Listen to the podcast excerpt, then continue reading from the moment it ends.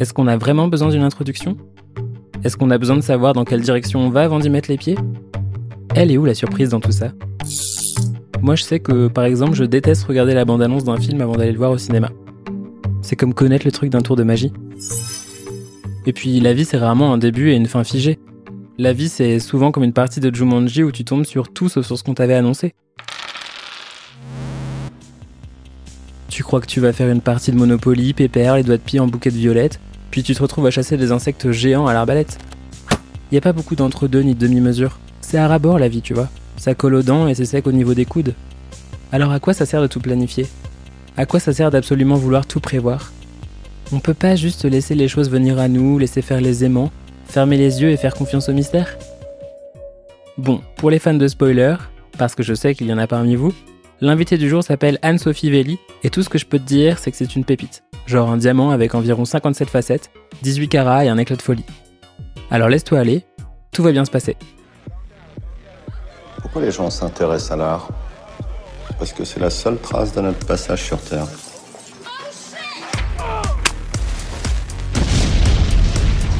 C'est beau mon chouchou. Avant de parler d'art et de projets artistiques, je voulais qu'on parle de la petite boule de poil qui partage ta vie et qui, euh, au-delà d'être la créature la plus mignonne qui vive sur cette terre, possède aussi le prénom le plus mignon du monde. Donc du coup, est-ce que tu peux me parler un petit peu de ton chien? Bisous. C'est vrai que ce nom est parfait pour un chien qui n'aime pas trop les câlins. Ah mince Oh non, il a l'air si mignon. non, il adore être toujours collé à moi, mais euh, voilà, bah il est c'est mon petit corgi quoi, c'est le chien de mes rêves. Il est un peu feignant, il aime pas trop marcher, il adore manger. un peu comme moi finalement. Il adore l'art, il adore les artistes, il adore rencontrer du monde et c'est bien parce qu'on a toujours du monde à la maison, donc euh, ce petit chien est ravi là où il est. Il a pas besoin de beaucoup sortir finalement, il se nourrit d'art. Deuxième petite question, et après on ira dans le vif du sujet. Je me suis rendu compte, en fait, quand on te suit un peu sur les réseaux, qu'il y a une phrase qui te suit partout, et je l'ai vu tatouée aussi sur ton bras, qui est Où va le blanc quand fond la neige? Et je me demandais d'où ça venait et ce que ça signifiait pour toi? Alors, il y a un artiste que j'adore qui s'appelle euh, Peter Doig, qui est un peintre euh, anglais. J'avais vu une exposition à lui au musée d'art moderne de la ville de Paris il y a plusieurs années. Maintenant, ça commence à dater. Et ça m'avait subjugué. J'étais restée euh, je sais pas combien de temps devant ces tableaux qui sont magnifiques où justement il travaille avec plein de blancs différents et avec des références euh, hyper contemporaines puisqu'il y a des références de films d'horreur et de choses comme ça. Donc voilà, il y a toujours cette magie un peu où tu dis waouh, c'est trop beau et t'as le petit truc un peu gênant mm. dans la peinture. Et euh, dans ce dans ce bouquin, il disait qu'il avait pris cette phrase comme référence euh, pour sa peinture Où va le blanc quand fond la neige? C'est c'est une phrase paraît-il, de William Shakespeare, mais ça a jamais vraiment été prouvé. C'est un peu la légende. Ouais, c'est ça. Pour moi, c'est une phrase qui parle de ben, d'absence en fait et de de, de, de vide aussi et puis de, de disparition euh, sans vraiment comprendre. Euh. En fait, c'est une phrase sur euh, l'humanité en quelque mm. sorte. Où va le blanc quand fond la neige En fait, ça parle aussi de la disparition humaine. On ne sait pas où on va après, on ne sait pas d'où on vient et finalement, faut accepter cette poésie. On passe par ici et puis on disparaît. On ne sait pas ce qui se passe quoi c'est un peu fataliste en fait, mais en même temps je trouve ça très poétique et voilà, donc faut pas oublier qu'on ne sait pas d'où on vient, on ne sait pas où on va. C'est si beau. voilà. Mais justement, tu as employé un mot qui m'a fait tiquer. Tu as employé le mot vide et du coup, ça va être la transition parfaite ah, très bien, pour aborder le sujet suivant. euh, J'aimerais beaucoup qu'on commence cette conversation justement par euh, ton projet Maison Vide, que tu m'en parles un petit peu et surtout que tu me parles de ce qui t'a poussé à le monter. Ce projet, il est né en 2009 même un peu avant, parce qu'en fait, l'ouverture, c'était en mars 2009, mais on avait déjà commencé à investir le lieu quelques mois avant. En fait, je faisais partie d'un collectif qui s'appelait Le Jardinet à l'époque, avec des artistes euh, très différents. Il y avait euh, un musicien, enfin des musiciens, un artiste qui faisait de la gravure, une artiste qui faisait de la gravure, un artiste de l'illustration, des geeks aussi dedans. il y a toujours des artistes, il en faut toujours un. Et puis moi qui faisais des installations, et euh, moi je sortais des beaux-arts, et puis on était tous pas forcément du même cursus, mais voilà, en tout cas, on s'entendait bien artistiquement et puis humainement, et puis on cherchait un lieu pour exposer. On était jeunes et frais à l'époque, on est toujours frais mais moins jeunes. Puis à l'époque, quand on sort de l'école, on sait jamais vraiment euh, comment on va faire pour montrer notre travail. On n'a pas eu du tout une formation pour euh, montrer ce qu'on va faire en fait. Pour fabriquer des choses, on était fort, mais par contre, pour en parler et puis euh, s'exposer, c'était autre chose. Et puis, on en avait un peu marre qu'on nous propose euh, des vitrines de magasins, euh, des bars. Euh, ça dévalorisait quand même un peu ce qu'on faisait. Enfin, ça, ça collait pas, quoi. Et puis, cette maison, elle appartient à ma mère. Cette maison, c'était un héritage qu'elle avait eu il y a très longtemps. Et puis, elle était inhabitée depuis plus de dix ans à l'époque. Pas forcément les moyens de la rénover, pas l'envie non plus de la vendre parce que voilà, maison de famille, euh, ça fait cher le souvenir, mais bon. Bref. Donc j'ai demandé à ma mère si on pouvait l'utiliser cette maison pour un week-end pour créer des œuvres in situ, donc euh, par rapport au lieu en fait. On était tous partis là-dessus, puis en plus on n'avait pas les moyens non plus de la remettre à neuf la maison pour une expo de deux jours. euh, bien, tu vois, c'était parfait. Donc on s'est dit, euh, allez, on va, on va voir comment ça se passe, on va y aller, puis on va, on va faire quelque chose. De toute façon, euh, on avait juste envie de faire en fait. Et donc on était euh, cinq, on s'est dit allez, euh, chacun prend une pièce. euh, Il y en a qui étaient, il y avait une pièce sonore dans la salle de bain, on se mettait dans la baignoire, on écoutait des trucs. euh, Il y avait une grosse tache d'humidité sur un mur, c'était une tache de Rorschach, les gens pouvaient dire ce qu'ils voyaient. Moi j'avais travaillé par rapport à un papier peint complètement psychédélique où j'avais refait les, dessins du papier peint sur une feuille de calque à l'aiguille. Enfin bon voilà, et on était parti, euh, on était parti là-dessus sur un truc un peu foufou en se disant on va s'amuser. On fait, en fin de compte, on faisait une résidence sans savoir que c'était une résidence de création. Oui, il n'y avait pas spécialement d'enjeu, c'était vraiment se faire plaisir aussi. Il n'y avait quoi. pas d'enjeu, pas de budget. euh, C'était euh, voilà pour se retrouver, euh, créer une émulation, euh, une discussion, euh, mettre les mains dedans en fait quoi. On a eu du bol parce qu'on a une petite couverture médiatique euh, locale, parce que c'était un projet un peu original en fin de compte, euh, dans une maison à la campagne à 30 km de Reims, euh, ça se fait pas tous les jours. Et puis en fait, on a pas mal de gens du village qui sont venus voir ce qu'on faisait, parce que moi j'ai fait une partie de ma scolarité dans ce village justement. C'est Ce un petit village de est 500 habitants à Cluny. Et voilà, les gens sont venus par curiosité euh, voir ce qu'on faisait. Et puis là, moi, je me suis dit, putain, c'est génial, j'adore faire ça, et il faut absolument qu'on aille plus loin. Du coup, j'ai proposé à l'assaut, euh, aux membres du groupe, de continuer euh, le projet. Alors là, ils m'ont tous regardé en me disant, t'es folle.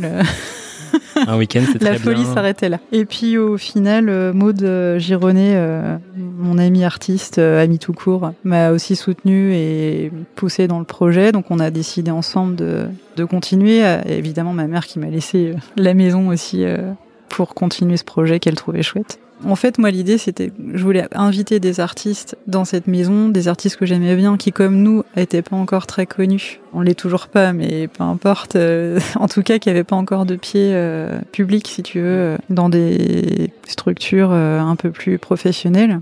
Nous, l'idée, c'était d'être professionnalisant et de, de pouvoir inviter des artistes qu'on aimait, qui n'avaient pas forcément l'opportunité de- d'exposer dans des lieux, comme je viens de te dire, et euh, de pouvoir les rémunérer. Parce qu'il y a aussi euh, tout un volet euh, rémunération quand tu es artiste qui n'est pas Très voilà, qui n'est pas facile, qui est vital. Et donc l'objectif suite à cette exposition, c'était de trouver des financements pour pouvoir inviter des artistes à exposer pour pouvoir les rémunérer et euh, avoir une petite partie aussi de production pour euh, pour eux quoi. Alors, on s'imaginait pas le boulot que c'était euh, au début sinon euh, je pense que bon, bon, moi je réfléchis rarement à ce que je fais. C'est une chance en fait parce que sinon quand tu vois la montagne de problèmes À partir du moment où tu prends en considération tous les obstacles qui vont, qui vont se mettre en travers de ta route, je pense que tu réfléchis à deux fois. voilà, même à 3 4. Alors que moi finalement ne pas réfléchir, c'est pas mal. Du coup, d'un week-end, on est passé à Des années. des années d'exposantes ou en tout cas d'artistes plasticiennes qui exposaient. Tu es passé à organisatrice d'un Ouais, projet. Bah euh, en fait, tu te fais happer par le projet aussi. J'ai pas tout de suite euh, mis mon mon activité de, de plasticienne de côté, mais je me suis laissé manger aussi par le projet. Mais après, c'est une nourriture qui me plaît, donc c'est pas trop gênant. Mais c'est vrai qu'au départ, euh, tu penses que tu vas pouvoir tout mener de fond, c'est pas possible. Puis après, j'ai aussi pris le pli de me dire que c'était une création de d'avoir fait ce lieu. Donc euh, la frustration est parfois là, hein, je, je, je dois l'avouer, mais euh, ça fait partie du, du jeu aussi. Et du coup, est-ce que tu penses que le fait justement de multiplier ces différentes casquettes a un impact positif sur le projet et globalement aussi sur, le, sur ta pratique artistique Je me nourris de tout, euh, tout le temps en fait, et je pense que peut-être en sens inverse, d'avoir créé ce lieu en tant qu'artiste, ça m'a vachement aidé à connaître les problématiques liées à l'artiste, puisque je l'étais moi-même. Donc la question euh, bah, de la rémunération, par exemple, euh, c'est quelque chose qui est venu tout de suite sur le tapis, alors que j'aurais pas été artiste, je me serais peut-être dit ah c'est tellement génial pour les artistes d'exposer dans un lieu, d'avoir de la visibilité dans un petit village de 500 habitants. Parce que finalement, les artistes le vivent grâce à la visibilité. Ouais, et des pommes de terre. Je pense que la maturité pour ouvrir un lieu comme ça, je l'ai eu parce que justement je connaissais les problèmes des artistes Et effectivement, en tant qu'artiste, après, oui, euh, tu te nourris forcément aussi des artistes que tu vas inviter, que ce soit techniquement, de par leur réflexion, euh, mais pour la vie en général, en fait, je pense. Pas juste en tant qu'artiste, quoi. J'ai une autre question qui concerne plus effectivement le lieu, mais aussi euh, le public qui s'y rend. Comment est-ce qu'on fait aimer l'art contemporain à des gens qui n'y sont pas sensibles de base? En gros, comment est-ce qu'on apprend à aimer l'art contemporain? Et surtout, est-ce qu'il y a une place pour l'art contemporain en milieu rural? Tu vois, c'est justement une question que je ne m'étais pas posée quand j'ai démarré. Quand je te dis que je me pose pas une question, bah celle-là, je ne m'étais pas posée parce que pour moi, c'était, c'était sûr que ça allait trop marcher en fait. Que euh, vu qu'il n'y avait pas d'offre culturelle euh, proche, euh, la plus proche était à Reims, 30 km, donc je m'étais dit bon bah si on fait quelque chose, euh, un lieu d'expo ici, euh, tout le monde va être trop content, tout le monde va venir. Euh. et en fait, bah, le premier week-end oui parce que voilà c'était un peu le truc de curiosité. Après ça a été beaucoup plus compliqué en fait de, de faire venir les, les locaux. Aussi parce qu'on n'habitait pas sur place parce que moi je continuais à habiter à Reims, cette maison elle était vraiment destinée euh, aux expositions et aux artistes. Et effectivement, on s'est pas dit tiens si on faisait un peu de médiation, euh, tiens euh, on va peut-être aller voir les gens, on va pas. Là on attendait que les gens viennent et ça marche pas comme ça. Après voilà, on avait 25 ans, on n'avait pas l'expérience non plus parce que l'art contemporain en milieu rural c'est pas la même chose qu'ailleurs en fait, c'est particulier. Alors pas parce que les gens sont pas sensibilisés, en ville, t'as plein de gens qui sont pas sensibilisés non plus. Je sais pas exactement expliquer pourquoi, mais en effet, c'était compliqué d'amener euh, nos voisins euh, à voir les expos. Alors, c'est pas un white cube, hein, c'est une maison, donc une maison de 1902, euh, assez donc assez ancienne. L'exposition se passe à l'étage. Il faut déjà passer la porte, rentrer. Tu vois, t'as l'impression de rentrer chez quelqu'un quand même quand tu vas voir une exposition. Qui est complètement à l'opposé de, des galeries, enfin que tu peux trouver quoi. Ça. Et c'est ça qui me plaisait moi justement. Et je me disais tiens, bah, ça va être vachement plus simple en fait pour euh, le public de rentrer dans un lieu comme ça plutôt que dans un white cube qui peut être euh, un peu froid, etc. Pas du tout. C'était pas du tout plus simple. Donc il a fallu qu'on fasse des, des, projets de médiation. Alors il a fallu, euh, oui, parce que moi j'étais pas non plus formée pour faire de la médiation, mais comme j'étais pas formée non plus pour faire de la programmation, pour faire de la communication, pour tout ce qui est lié en fait à un lieu d'expo que tu n'imagines pas non plus au départ quand tu t'arrives avec ta naïveté et puis ton travail d'artiste. Moi, j'ai appris au fur et à mesure. Euh. Et par contre, la médiation, bah, on s'est vite dit qu'il fallait aller euh, trouver les gens sur place, euh, leur faire rencontrer les artistes, faire rentrer les artistes, les artistes, les artistes. Je ne sais plus le dire, j'en vois trop. Les artistes chez les habitants. Que c'était pas forcément aux habitants de venir nous voir, mais que c'était à nous d'aller les voir. Puis on a décidé de faire pas mal de projets de médiation comme ça. Alors pas que ça, parce que ben déjà tous les artistes n'ont pas envie de le faire, hein, des projets de médiation. Euh, tous les artistes n'ont pas envie d'animer des ateliers. Euh, moi, la première, c'est pas forcément ce que je préfère non plus. J'adore communiquer avec les gens, mais euh, animer des ateliers, c'est pas mon truc. Donc on a invité une artiste. Ça, c'était le premier projet de médiation qu'on a fait.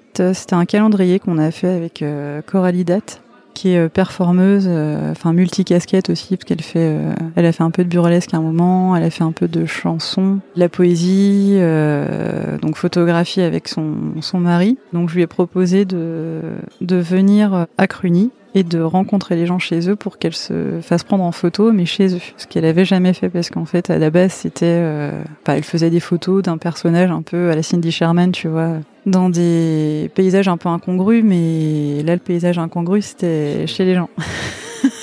Donc elle m'a dit ok, je sais. En fait, je choisis aussi les artistes parce que je sais que ça va matcher, qu'il y a aussi euh, une dimension humaine qui, qui va fonctionner en fait. Et surtout dans ce type de projet où tu t'invites chez les gens, enfin où tu vas rentrer quand même dans leur il faut intimité. Vraiment se mouiller. Et là, c'est là qu'on a joué notre rôle aussi parce que moi j'ai fait toute un, une période de, de recherche. Je suis allée voir les habitants pour leur demander s'ils pouvaient recevoir ce, ce travail. En fait, j'avais un book de, de Coralie euh, pour leur montrer ce qu'elle faisait habituellement. Et puis euh, voilà, comme ça, ils savaient déjà aussi où ils mettaient les pieds. Et puis, ce qui était important, c'est qu'il y avait une vraie prise de vue, donc avec euh, la lumière, avec euh, l'appareil photo, avec les poses. Ce qui était intéressant, c'était que euh, ils voyaient professionnellement comment se passait une prise de vue. C'était pas juste clic-clac et puis basta. Les gens qui nous recevaient faisaient partie de la photo.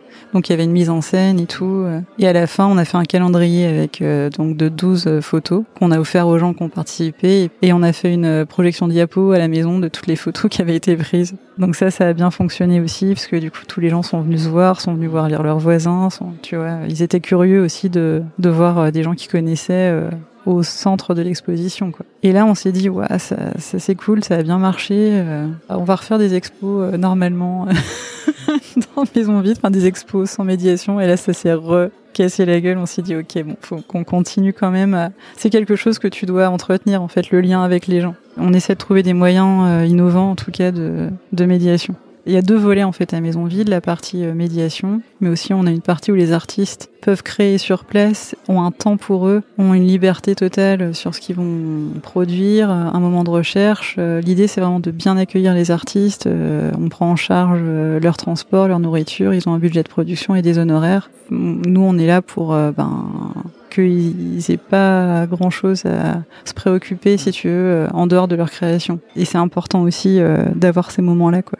Ils sont pas obligés d'avoir une rencontre avec le public euh, si c'est pas nécessaire. Ça dépend des projets. On a un projet vraiment qui est axé médiation, qui s'appelle Géographie du sensible, et puis un autre euh, où c'est plus euh, voilà euh, exposition, permettre à des jeunes artistes de pouvoir faire ce qu'ils ont envie de faire et surtout de tester, parce que je pense qu'on est aussi, euh, on a un volet laboratoire qui me plaît bien en fait. Des fois ça peut pas marcher, c'est pas grave. Ça a été testé et puis ils peuvent s'en servir ou pas pour la suite, mais en tout cas voilà, il y a eu des tentatives.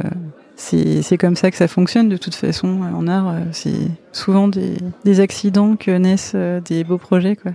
Quand j'ai vu ce, nom euh, Maison Vide, je me suis dit que c'était un, nom qui était assez paradoxal parce que je trouvais que de manière générale, il y avait toujours du monde qui travaillait euh, dans, cette maison ou alors que c'était un lieu de passage, un lieu d'exposition euh, qui était du coup plutôt vivant. Je me demandais quelle était toi ta relation avec la solitude? Et du coup, si c'était quelque chose qui pouvait t'aider euh, dans la réflexion créative, est-ce que c'est quelque chose que tu recherches ou plutôt quelque chose que tu fuis? Ben, vu mon travail, c'est je suis rarement seule. Et c'est vrai que par contre, j'aime beaucoup les moments de solitude. C'est hyper important, je pense, de se retrouver seul et de pouvoir réfléchir euh, sans avoir euh, des, des choses autour de toi qui vont court-circuiter un peu la liberté que tu peux avoir. Le rien, le silence, pour moi, ça apporte toujours quelque chose. Moi, je suis très contemplative, en fait. j'aime beaucoup ne rien faire parce que je fais jamais vraiment rien, parce qu'en fait, je pense toujours à plein de trucs. euh, en fait, j'arrive plus à penser à plein de choses quand je fais rien que quand je suis en train de faire euh, 10 000 trucs en même temps. Ça me, ça me fatigue plutôt qu'autre chose. Et c'est vrai que j'aime bien la solitude. J'aimerais bien avoir une maison euh, au milieu d'un bois, par exemple. C'est mon rêve, en Bretagne. que tu transformerais vite en projet artistique et du coup, Ouais, il y aurait aussi. du monde euh, Non, peut-être ce serait ma bulle, justement. C'est vrai que la solitude, je l'ai rarement à la maison et que c'est quelque chose ouais, qui, qui est hyper important. Merci, je vais aller me chercher une petite maison. euh. Tout de suite, je te laisse. Alors, on a parlé de maison vide, mais tu fais tellement de projets que j'ai envie de parler d'autres euh, choses que peux, tu fais. J'aimerais beaucoup que tu me parles rapidement du projet Ami Ami, de quoi il s'agit notamment, et puis aussi de comment il est né et de comment il s'articule. Comment est-ce que du jour au lendemain tu t'es dit, ok, je vais lancer un festival? Alors, c'est marrant parce que du coup, ça, me permet de parler d'un truc que j'ai vachement oublié euh, sur, sur, le, sur Maison Vide quand tu m'as demandé comment j'amenais les gens aussi à l'art contemporain. Un volet très important, c'est la musique euh, dans, dans le projet. Et d'ailleurs, on a tout de suite commencé par organiser un concert euh, dès qu'on a ouvert. Pas déjà pour moi, c'est important parce que j'adore ça. Mais aussi parce que justement, la musique, c'est beaucoup plus facile d'amener des gens vers un concert qu'une œuvre d'art contemporain. On mixait toujours les vernissages avec un concert à maison vide, ce qui nous a permis aussi d'avoir euh, toujours du monde parce que euh, il y a un côté qui semble beaucoup plus accessible. Euh, J'écoute beaucoup de musique pop, pop rock, électro, c'est vraiment mon dada. Le lien avec le festival à Miami, ça s'est fait un peu, c'était assez marrant parce que à Maison Vide, on fait, on faisait aussi un marché de créateurs. voilà, on invitait des créateurs de, du coin exposer euh, et vendre euh, des petites choses. Et puis on a été en lien avec un, le festival Electricity euh, à Reims. Tu es peut-être trop jeune pour avoir connu ce festival. C'est gentil en tout cas de dire que je suis jeune. Bref, c'était un gros festival électro à Reims qui a été euh, lancé par Yuxek. C'était un festival au mois de septembre euh, dans tout Reims. euh, les derniers concerts, c'était devant la cathédrale, par exemple. Il y avait une super scène devant la cathédrale. Mais avant ça, ça a été euh, dans des bars. Après, ça a été dans des lieux euh, bah, au Grand Théâtre. Il y a même eu une, un concert au cinéma. Enfin voilà, il y avait plein de choses en fait. Et c'était un peu partout. C'était un festival un peu particulier parce que c'était sur euh, une bonne semaine plutôt réservé aux Rémois parce que c'était au mois de septembre, c'est pas festival camping et tout, tu vois, c'était plutôt un festival euh, urbain. Tout ça pour dire que on nous a invités à faire un marché de créateurs qui clôturait euh, le festival. Dans les halles du Boulingrin, c'est le grand marché couvert que peut-être tu as croisé euh, en venant ici à Reims. Donc on a accepté, c'était très chouette de le faire. On l'a fait euh, trois ans de suite dans des lieux différents. Et puis euh, une année, ils ont décidé de... ouais, Il y a eu un changement de programmateur, de directeur de salle. Et le festival a changé. C'est devenu un festival qui est au mois de mai maintenant, voire juin, parce que ça a changé, c'est au mois de juin. Sur trois jours, euh, grosse programmation. Euh, ben, nous, on se retrouvait, on était un peu deg parce qu'en début d'année, on avait ce, ce marché de créateurs euh, qui était vraiment un moment important pour nous de la rentrée parce que ça nous permettait aussi de relancer un peu la com et puis de dire coucou, on est là, euh, voilà. Puis là, donc, on nous a dit bon bah là, euh, non, maintenant c'est plus ça. On fait un, un festival au mois de juin et donc euh, plus de marché de créateurs, en tout cas pas tout de suite, euh, voilà. Donc bon, ok. euh, je me suis dit bon, dommage. Et du coup, je me suis dit bon, c'est pas grave, on peut quand même le faire le marché de créateurs. De toute façon, ça nous coûte rien. Euh, on invite les créateurs, euh, il faut trouver un lieu. euh, bon voilà, c'est toujours très compliqué de trouver des lieux par contre. Ça, c'est le plus chiant. Puis finalement, euh, lors d'une réunion, euh, je dis euh, aux gens de l'assaut et pourquoi pas euh, organiser un festival. Mais un peu genre en rigolant. Et puis là, on me dit ah bah oui, bonne idée, tiens. Alors comment on pourrait faire Puis là, c'est parti. euh, allez, on fait un festival sur trois jours qui s'appelait pas à Miami parce qu'au départ ça s'appelait euh, Electric Kiki puisque ça mignon. Electricity mais Henri Kiki. C'est parti comme ça en fait où on a cherché un lieu pour euh, faire des concerts, on a cherché des groupes qui étaient en binôme. On voulait pas faire des groupes où il y ait plus de deux personnes parce que bah déjà il fallait les payer donc euh, Donc mollo sur les cachets. voilà, mollo sur les cachets. On n'avait pas du tout d'argent pour faire ce, ce festival, puisque par contre, Maison Vide, euh, Maison Vide en tant que telle, espace d'exposition, art contemporain, milieu rural, on est aidé par la région, le département et euh, la DRAC, donc le ministère de la Culture. Par contre, à Miami, on est en ville, on fait un festival euh, en deux mois. euh, Débrouillez-vous, Tu trouves rien, Ouais. quoi, donc faut, faut te démerder. Puis on a eu des, bons petits coups de pouce parce qu'on a un ami qui fait de, la communication par l'objet, donc on a, il nous a fait tous nos goodies. euh. On a un ami qui est hôtelier, donc qui nous a dit bon ok, moi je vous file les chambres d'hôtel pour les artistes. On avait un ami qui avait une boîte de nuit, euh, la boîte de nuit maintenant n'existe plus, mais voilà à l'époque euh, c'était chouette et du coup on a, la boîte de nuit c'est devenu une salle de concert. Puis on a fait ce petit marché de créateurs dans une salle des ventes aux enchères parce qu'on a un ami qui a une salle des ventes aux enchères. On a beaucoup d'amis, ça c'est vraiment cool et c'est pour ça que le festival s'est appelé l'année d'après à Miami.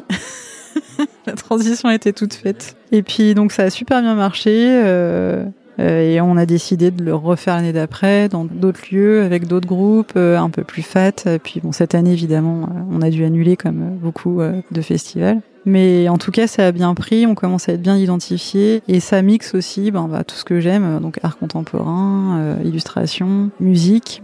Donc voilà bon ça roule maintenant on est on est bien quoi. Bon après on cherche toujours des sous parce qu'on en a jamais assez. Bon, après moi je veux pas non plus que ça devienne un gros truc, mais effectivement euh, le, la- le financement d'un- festival c'est toujours euh, hyper tendu donc euh, c'est un festival où voilà on, on gagne pas d'argent avec ce festival mais l'idée ce serait de pas en perdre. ce serait déjà, déjà pas, pas mal. mal. Ouais, parce que je me disais, ce qui est assez dingue, c'est que on a l'impression que même si du jour au lendemain, tu avais un budget énorme, tu opérais un peu toujours de la même façon, avec c'est un peu ces notions justement de proximité, curiosité, un peu cet esprit familial. Est-ce que c'est ça en fait ton ADN Le ciment du, projet, comme tu dis, c'est le lien en fait. Le lien de proximité avec euh, le public, avec, euh, avec les artistes. euh, comme je te disais tout à l'heure, on sait pas d'où on vient tous, et on sait pas où on sera non plus. À partir de ce moment-là, ça remet un peu les choses en place aussi. Ce qui m'intéresse aussi, c'est justement de désacraliser l'artiste, que le spectateur il puisse aussi avoir un lien avec l'artiste, que quand tu vas avoir une expo, tu peux rencontrer l'artiste, euh, le fait de prendre des artistes qui soient pas non plus inaccessibles. euh, Moi, c'est ça aussi que j'aime bien dans mon dans mon métier, c'est justement de, voilà de créer du lien euh, avec le public, avec les artistes, avec que tout le monde se côtoie et qu'il n'y ait pas de, de prise de tête. En fait, on a tous des choses à s'apprendre. C'est pas parce qu'on est artiste qu'on sait plus de choses que les autres. Je pense que ça ouvre pas mal de perspectives, quoi.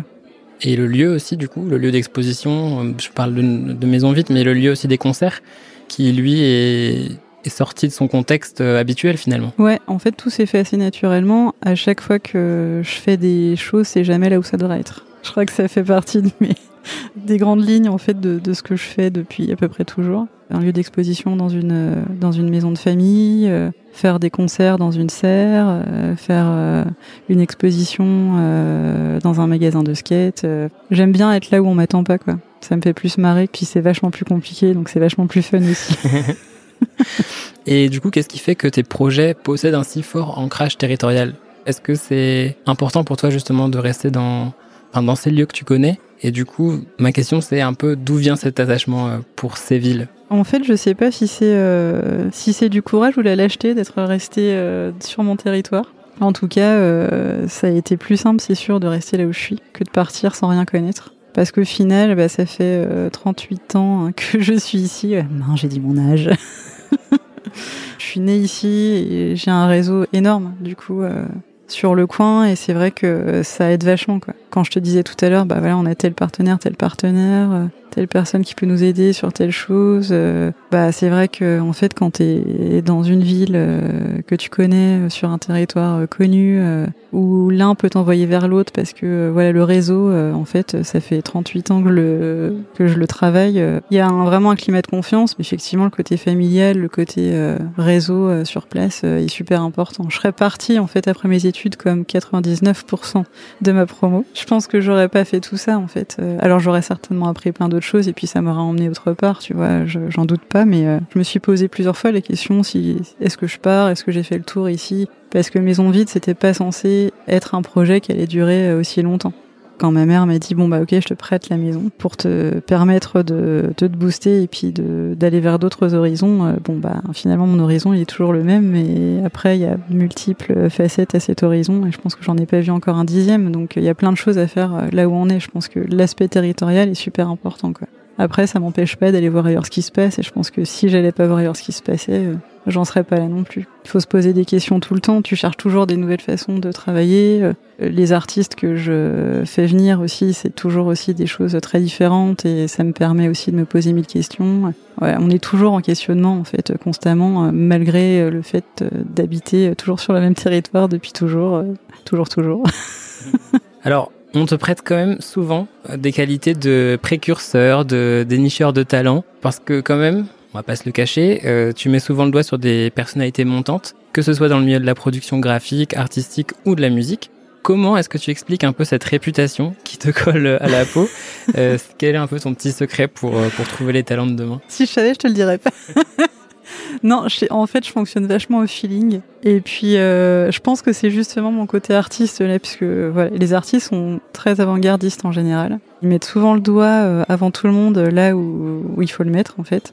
L'aspect écologique, par exemple, euh, en ce moment, euh, je pense que ça fait bien longtemps que des artistes ont travaillé dessus et ont tiré des sonnettes d'alarme, c'est pas nouveau. Donc euh, c'est peut-être ça, en fait, mon, nez vient peut-être de, mon ADN artistique que je me suis faite toute seule. Hein. Je suis pas d'une famille d'artistes. Puis la curiosité, je pense que je suis hyper curieuse. euh, voilà, je me déplace beaucoup pour voir des choses. euh, J'aime rencontrer des gens. euh, on parlait des réseaux sociaux tout à l'heure. euh, je pense que ça amène une certaine facilité aussi pour découvrir des choses et des, gens, de, la musique. Et puis après, franchement, des fois, le hasard fait super bien les choses. C'est un truc de dingue. Alors moi, je crois pas au hasard. Je pense que rien n'arrive par hasard. Mais on- appelons ça le hasard. voilà, sur des artistes euh, comme Juliette Armanet qu'on avait fait venir à Maison Vide. C'est pas moi qui est allée la chercher, euh, c'est une amie qui s'appelle Yvonne de Beaumarchais qui est toujours réalisatrice. Elle travaille ensemble sur des courts-métrages, euh, enfin plutôt des documentaires en fait. Et elle m'a dit euh, ah faut absolument que tu écoutes ce qu'elle fait, euh, c'est trop bien, ce serait chouette que tu la programmes à Maison Vide. euh, et je savais que ça allait matcher, j'ai écouté, je dis bah ouais trop bien, faisons-le. Euh, je sais plus, c'était en 2000, euh, 2014 peut-être, on était 25 ou 30 euh, dans un salon de 25 mètres carrés. Et puis voilà, aujourd'hui, euh, je pourrais plus me payer Juliette Armanet, mais euh, Si tu as le budget de l'Olympia, peut-être que... ça. Franchement, pour la visibilité, elle pourrait venir quand même. tu vois, il y a des choses qui se passent comme ça, et puis euh, d'autres où euh, j'écoute de la musique. J'étais beaucoup sur des blogs de musique à l'époque, et j'ai découvert plein de trucs comme ça. Puis après, en fait, j'y vais un peu au culot, je contacte la personne, euh, si, ça, si elle veut bien venir pour les conditions qu'on lui donne. euh, voilà, on a toujours un minimum de budget. On, pareil pour les musiciens, on prend toujours en charge aussi euh, bah, le déplacement, euh, défraiement et tout. on, reçoit bien les gens. Je pense que ça se sait aussi vachement qu'on reçoit bien les artistes et que ça c'est important. Les lieux qui reçoivent mal, ils tiennent pas longtemps parce que si on fait ce métier-là, c'est aussi pour l'humain et si t'es nul de ce côté-là, bah, c'est mort. hein. Après, euh, des fois, c'est des artistes qui m'appellent. euh, c'est assez rare parce que j'aime bien choisir quand même. J'ai ce petit ego qui me dit euh, non, m'en parle pas, je préfère découvrir toute seule. les choses se font assez naturellement. En fait, je calcule pas vraiment ce que je fais. C'est les liens qui se qui rebondissent en fait. Je me dis pas, ah tiens, je le sens bien, ça va marcher, ça. Parce qu'en général, quand ça marche, c'est trois ans après. Donc, c'est un peu trop tard pour nous, mais bon, c'est cool quand même pour eux. Puis moi, je peux crâner en disant, ouais, il y a 4 ans, il y a 6 ans, elle a démarré à maison vide. T'es fier de tes petits poulains euh, Ouais, que c'est tu ça. vois grandir Ouais. Alors je sais pas encore quand cet épisode sera diffusé, mais je pense qu'il est difficile de passer à côté euh, du gros sujet chaud du moment qu'est le coronavirus et son impact sur euh, toute l'industrie euh, créative. Comment est-ce que, en tant qu'artiste et en tant que meneuse d'autant de projets, on accueille un tel chambougement Un Chambougement, c'est bien. C'est mignon. Hein Ouais. J'aime bien ce mot, je vais l'utiliser. comment est-ce qu'on accueille un tel chamboulement et surtout comment est-ce qu'on arrive à gérer tous les impacts qui en découlent? Pendant le, le confinement, on a, on a continué à travailler parce qu'on était trois artistes confinés euh, à maison vide, puisque maintenant moi j'habite sur place aussi depuis deux ans. Et donc on a, on a décidé de faire des œuvres, de créer des œuvres euh, autour du village. Euh, ça s'appelle 1000 mètres à la ronde. Donc on a neuf œuvres qui étaient placées euh, tous les 1000 mètres de, de maison vide. Et ça a permis aux gens euh, qui pouvaient que se balader, et encore à la campagne on a eu de la chance, de, de croiser quand même des œuvres pendant ce, ce temps de confinement. Et on a tout enlevé le, le 11 mai. Donc tout le monde était super frustré parce que quand enfin les gens pouvaient bouger, ah c'est génial, il y a des œuvres, on va venir voir, c'est où? Bah non, c'est fini. on adore créer la frustration aussi. Et puis par contre, euh, le festival à Miami donc a été annulé. Alors euh, ça a été quand même un crève-cœur de, de l'annuler, mais je dors quand même mieux parce que je là en ce moment on sait pas encore comment ça va se passer euh, par la suite. Moi faire des concerts euh, avec des masques euh, assis à 1m50 de distance, bah c'est pas du tout l'esprit du festival en fait, hein, vu qu'on fait de la musique plutôt qui se danse donc ou qui se bouge un minimum, ça allait être chaud. Et par contre, on a proposé aux artistes qu'on avait programmés de les reprogrammer l'année prochaine et de leur donner ben, euh, la moitié du cachet qu'on avait prévu de leur donner ben, pour s'engager en fait euh, sur le fait qu'on allait les reprogrammer. Bon, pour l'instant, il y en a pas un qui a accepté parce qu'ils veulent pas se projeter euh, et s'engager euh, un an avant. Mais bon, en tout cas, on voulait faire ce geste-là. Et puis, ce qui est bien, c'est qu'on a un an d'avance sur la prog. Ça, c'est fait. Tu vois comme quoi c'est les voilà. côtés positifs aussi. Pour une fois, je serais hyper en avance, donc c'est cool. Et puis pour Maison Vide, ben euh, à la campagne, du coup, bah cet été, on n'a pas fait d'exposition, mais on ne devait pas faire le parcours cet été, donc de toute façon, voilà. Par contre, euh, on a un artiste, bah, Julien Passy justement, qui fait partie du projet Géographie du sensible, qui a monté un projet de, de livraison d'œuvres d'art en mobilette. Waouh. C'est-à-dire Alors, il est fan de mobilette, donc il fallait qu'il trouve un moyen de travailler avec. Et il est artiste, donc du coup, ça, il a décidé de lier les deux. Euh, en fait, il a une mobilette euh, noire, toute simple. Il a créé une fausse entreprise de livraison, comme les Uber Eats euh, et compagnie, qui s'appelle Vroom, V apostrophe Room. Et il a comme un- une boîte à pizza derrière, en fait, euh, sur le porte-bagages. Et il programme des artistes dans cette boîte. Ok, donc un espace d'exposition Miniature, miniature. exactement. En fait, c'est une galerie, une micro-galerie mobile. Et euh, il a sa carte de visite, donc euh, dans le village, euh, bah, les gens peuvent, enfin, on distribue la carte de visite. Elle est aussi à dispo devant la maison. Et donc tu l'appelles, tu lui demandes euh, s'il est dispo tel jour à telle heure. Lui, il vient avec euh, sa mobilette. En plus, il a même le, enfin, il a vraiment la, tenue de, livre- de livreur, donc euh, son- donc l'illusion est parfaite. L'illusion est parfaite, euh, tout est voilà, très bien pensé. Et il vient devant chez toi, donc il explique déjà son projet, ensuite il va expliquer la pièce qui se situe dans cette boîte, et puis il, il offre un petit coup de champagne. C'est un mini vernissage en fait. Donc c'est gratuit, c'est notre façon à nous de continuer les vernissages euh, et les expositions pendant cette crise. Mais ça marche plutôt pas mal. Tous les deux mois, il invite un autre artiste à exposer dans cette euh, boîte. Là, euh, c'est Guillaume Chiron qui expose dedans, qui est spécialiste en collage. donc il a créé ouais, une œuvre collage, mais en, en volume, là, dans, dans cette boîte. Et nous, on passe... euh, moi, je, je viens prendre les photos quand même pour voir si tout se passe bien. Boire un petit coup de champagne avec les gens. Et puis après, il repart, en fait.